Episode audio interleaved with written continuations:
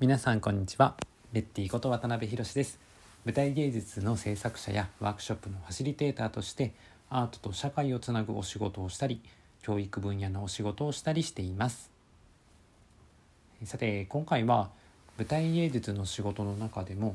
俳優としての職能を生かした仕事について一つお話ししたいと思います。それは模擬患者というお仕事です。これは栄養士さんを育てる学校で栄養指導の実践講習の際に模擬患者の役として俳優が呼ばれて行っているという仕事です。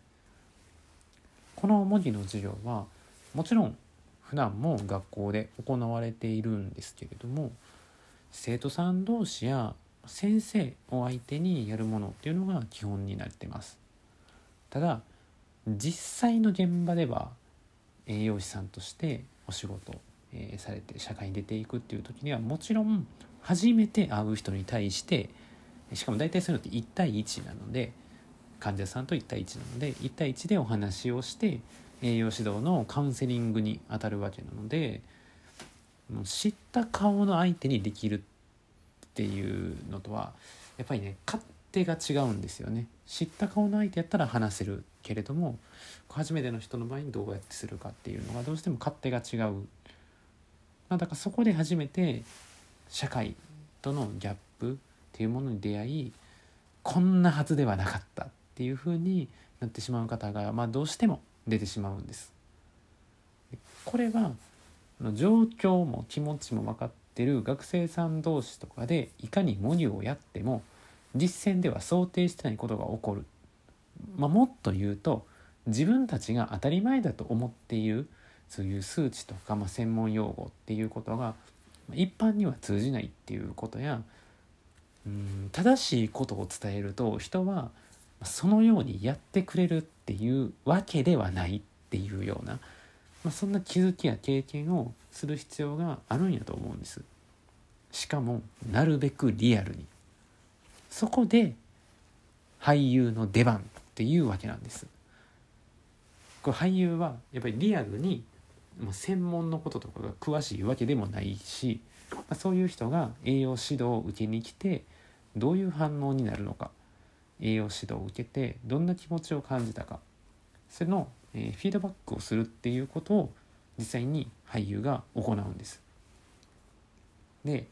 まあ、その俳優には事前に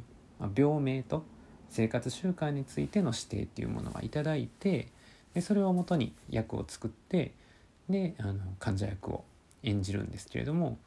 もちろんなの設定だけが決まっているだけなのでセリフが決まっているわけでもないですし、まあ、いわゆる即興劇、まあ、インプロなわけですよその模擬患者としてはねインプロなわけです。まあ、なので栄養士の先生である生徒さんの出方を伺うこともあれば